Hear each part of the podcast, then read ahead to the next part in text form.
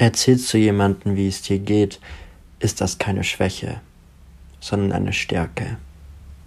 Das war mein Tipp der Woche. Und herzlich willkommen zurück zu einer neuen Folge Podcast endlich heute mit meinem Handy als Mikrofon. Ich hoffe trotzdem, dass die Soundqualität einigermaßen okay ist und ihr mich gut hört. Ich bin gerade eben nicht in Düsseldorf, deswegen habe ich mein Podcast-Mikrofon nicht da, aber ich möchte euch natürlich weiterhin eine gute Möglichkeit geben, meinen Podcast anzuhören. Ich wollte meinen Podcast schon im Vorhinein aufnehmen, aber wie ihr vielleicht auf meiner Instagram-Story gesehen habt, konnte ich das nicht machen weil meine Nachbarn Rasen gemäht haben, gebohrt haben. Es war nur super laut. Jetzt habe ich hier ein nices Fleckchen gefunden, wo es leise ist. Äh, ich bin nicht in Düsseldorf, wie gesagt, und ich hoffe, dass es jetzt ganz gut klappt. Es geht euch allen bestimmt sicherlich gut. Äh, meinen Kommilitonen, die das vielleicht hören, auch. Es ist gerade ein bisschen stressig, aber hey Leute, es macht mir wirklich Spaß und wir kriegen das hin. Ähm, Kapitel 31 steht vor der Haustür. Wir haben die Kapitel, wir haben die 30er Marke geknackt. Das ist so crazy und es ist immer noch so viel ähm, da draußen, was ich hier einbringen werde. Deswegen, please stay tuned, es wird mega gut. Nächste Woche bin ich in Amsterdam. Äh, Freue ich mich sehr darauf. Und ja, ich hoffe, euch geht sonst allen gut. Und ihr freut euch genauso wie ich mich auf die neue Folge.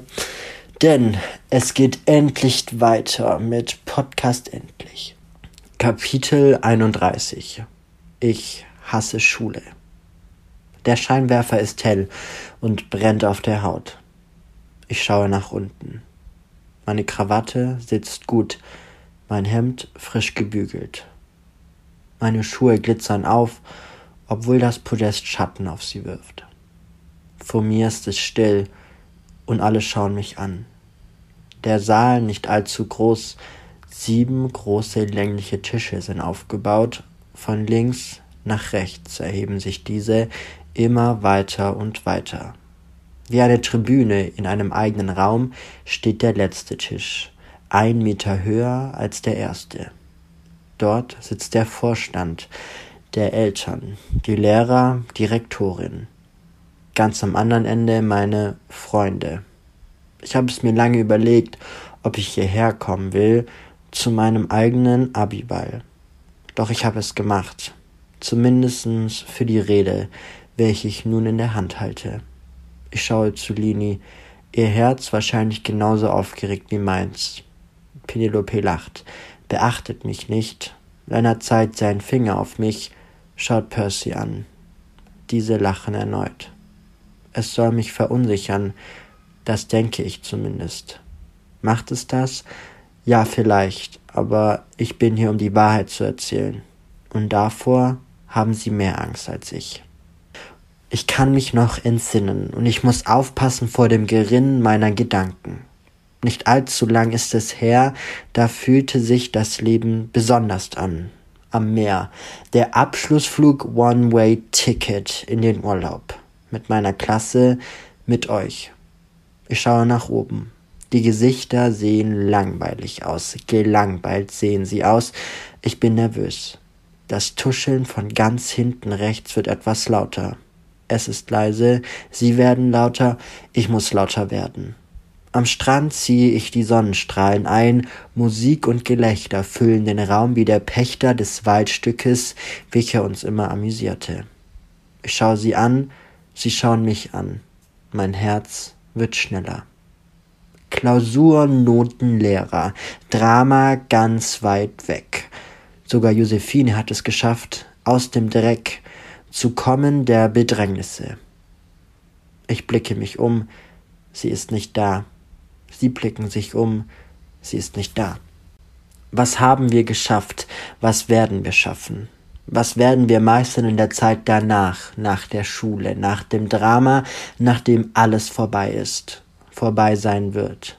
Ihr Lehrer bringt uns auf einen Weg, einen Weg, der gepolstert sein soll, am besten Fall fallen wir auf Federn in das harte Leben, was doch eigentlich so leicht sein soll. Doch ist das Vorangegangen nicht so schwer, dass es nur noch leichter werden kann? Ich schaue zu Penelope. Sie nimmt einen großen Schluck an ihrem Bier, an ihrem Schott. Das braune Wasser flammt auf in der Lächerlichkeit, in welcher sie sich benimmt. Meine Ohren tauben vor Schreck. wenn ich den Schrei auf der Toilette höre, wenn ich das Vergangene in die Gegenwart bringe. Ich bin gespannt, was wir schaffen, wer wir werden, ob wir uns frei machen können von den Bedrängnissen des Lebens, wer sind wir unter der Haut, Schule. Wenn dieser ausbricht, wie ein Pickel, der seit zwölf, dreizehn, vierzehn Jahren auf unserer Haut steckt und wir ihn einfach nicht wegbekommen, wird die Haut besser? Werden wir besser? Wir wissen es nicht. Wir wollen es nicht wissen, denn wofür gibt es Make-up? Ich berühre mein Gesicht und spüre, wie sich der Schweiß unter meinen Poren sammelt. Die Lampe ist so verdammt hell, ich kann es kaum aushalten. Penelope steht auf, geht kurz zu einer anderen Seite des Raumes. Es verunsichert mich noch mehr. Was macht sie da drüben? Ist die Haut einmal rein, was soll denn da schon sein, wenn alles so perfekt scheint wie in einer Werbung? Mein Leben, geführt als E-Commerce-Brand, brennt es weiterhin auf meiner Haut. Den Abdruck, die Narbe, die das Wort Schule auf mir gelassen hat. Ich muss an Maxim denken, sie ist hinter der Bühne moderiert. Ich muss an Lukas denken, heute nicht da, in einer anderen Stadt. Ob das Zufall ist, ich weiß es nicht, bin mir aber auch nicht gewiss. Penelope kommt zurück. Mit einem kleinen Stück in der Hand setzt sie sich hin. Ich schaue sie an, sie schauen mich an. Sie lachen. Alle lachen. Ich schäme mich hier zu sein, ein Mensch zu sein, auf dieser Erde zu sein. Doch das wollen sie. Scham. Ein komisches Wort. Zum Schluss bin ich darauf gekommen, dass kommen solle, was wolle. Wollen wir es perfekt haben? Haben wir es genauso, wie wir es haben sollen? Soll des Lebens, was kostet der? Koste es, was es solle, wolle, egal was passiert, ich komme zu meinem Schluss, ich hasse Schule. Ich falte das Papier zusammen. Ein weiteres Mikrofon geht an. Penelope steht auf. Das heiße Licht schwenkt rüber. Nun sind Sie im Mittelpunkt. Und wir hassen dich. Und wir hassen dich. Und wir hassen dich. Der Raum tobt. Ich tobe von innen. Die Ohren rauschen. Es fängt sich an zu drehen. Er fängt sich an zu drehen. Ich drehe mich mit. Ich kann noch gar kein Walzer, sage ich mir, doch von links nach rechts stehen sie, rufen sie, wir hassen dich, wir hassen dich. Ich bekomme einen Schmerz in der Brust, ich schaue zu meinem Herzen. Es liegt auf dem Boden, schwarz, tot. Wie die Abbildung einer Zigarette, die könnte ich jetzt gebrauchen. Darauf steht geschrieben, ich hasse Schule und wir hassen dich. Tom wacht auf. Mit der Hand an seiner Brust blickt er sich um. Es ist keine Bühne zu sehen, keine Penelope und keine Krawatte. Was er sehen kann, ist ein nass geschwitztes Bettlaken. Er schnauft auf, geht zu seinem Bad und wäscht sich das Gesicht. Das kalte Wasser füllt seine Augen. Es fühlt sich gut an. Man hat den Traum ja echt lange nicht mehr, denkt er sich. Er denkt an sein Traumtagebuch, welches in dem Tisch neben dem Bett liegt. Er setzt sich dorthin und öffnet es. Neben Gedichten und Namen schreibt er seinen Traum auf, wie ein Eintrag in der Schule, mit rotem Stift. Er ist erschrocken, wie gut er sich daran erinnern kann. Eigentlich mega gut, was ich da geschrieben habe, denkt er sich und holt seinen PC. Diesen aufgeklappt fängt er an zu tippen sein Passwort Agathe schnell getippt, öffnet er die Funktion des Schreibens. Neben Gedichten wie Freiheit findet er eine Spalte. Kurz und knapp kann er das digitale interaktive Interface mit seinen Worten füllen. Fast voll ist es, sein Dreamboard, wie er es nennt. Ich konnte dich Freundin nennen, lernte dich als Feindin kennen, schreibt er. Agathe. Der Name von gestern lässt sie nicht mehr los.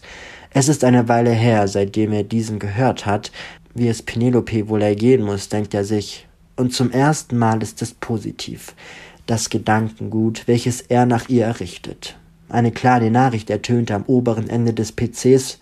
Das Grüne, welches den Text hervorgeht, wirkt giftig. Es ist Percy, der sich erkundet, wie es ihm geht. Süß, fragt er sich, Ob er es ernst meint, denkt sich Tom, er weiß es nicht. Und wieder muss er an gestern denken, als Percy erneut nett gewesen ist, sich hinter seine und Maxims Seite gestellt hat. Warum, ist ihm nicht klar. Agathe steht groß geschrieben auf seinem Dreamboard. Es ist sein Passwort, und er ist diese Person geworden, es sie es nicht mehr sein konnte. Er wird niemals sagen können, was passiert ist, das ist ein Geheimnis, welches ihn und Penelope mehr verbindet als das, was er schon erzählt hat. Das Geld, die Zahlung von Penelopes Vater, ist unberührt, immer noch auf dem Konto. Er ist sich nicht sicher, ob es etwas damit zu tun hat, mit dieser Agathe und Penelope. Wollen wir uns treffen? fragt Percy und Tom denkt sich, warum nicht? Vielleicht kann er ihm ja aus diesem Schlamassel helfen. Dem Schlamassel, was sich nun jetzt Agathe nennt. Wer steckt dahinter? Was will er, sie, es von Penelope? Er schreibt Maxim, doch unter dieser Uhrzeit wird sie nicht wach sein. Percy kommt nachher. Hast du Lust dazu zu kommen? fragt er. Keine Antwort. Überraschung. Lass uns auf einen Kaffee treffen, schreibt Percy. Dieser schickt ihm einen Daumen hoch. Er wäscht sich zieht seine Kleidung an, Schuhe, seine Tasche an der Seite, packt er seinen Geldbeutel ein. Als er aus der Tür geht, abschließen will, bekommt er eine Nachricht von Maxim. Sie schreibt, Hast du ein Percy Jackson Buch, das erste da? Nein, aber ich treffe mich jetzt mit Percy, willst du kommen? Sie sendet vier große Ausrufezeichen. Hast du das Buch? Was will sie von mir? fragt er sich. Nein, warum? Kennst du die Bib von Penelope? Fragt sie. Bib, schreibt er, Bibliothek. Tom überlegt. Und er erinnert sich an das große Regal an der Wand in dem Zimmer von Penelope. Ganz oben eine Bücherreihe. Etwas mit Olymp. Ich kenne die Bib nicht, ich kenne aber den Platz, wo deine Bücher sind. Waren. Wo, sag es. Ich treffe dich vor ihrem Haus. Tom ist gespannt. Der Traum weckt ihn, rüttelt ihn. Er will dorthin gehen den Ort, den er hasst, wo alles angefangen hat, seine Angst, seine Feindin. Er will dort eindringen. Was willst du denn mit dem Buch? fragte er ein letztes Mal. Ich sag's dir nachher. Eine halbe Stunde, wir treffen uns dort. Percy, Planänderung, wir treffen uns vor Penelopes Haus. Ich kann es dir noch nicht erklären. Bis nachher. Schreibt Tom und beginnt zu Penelopes Haus zu laufen.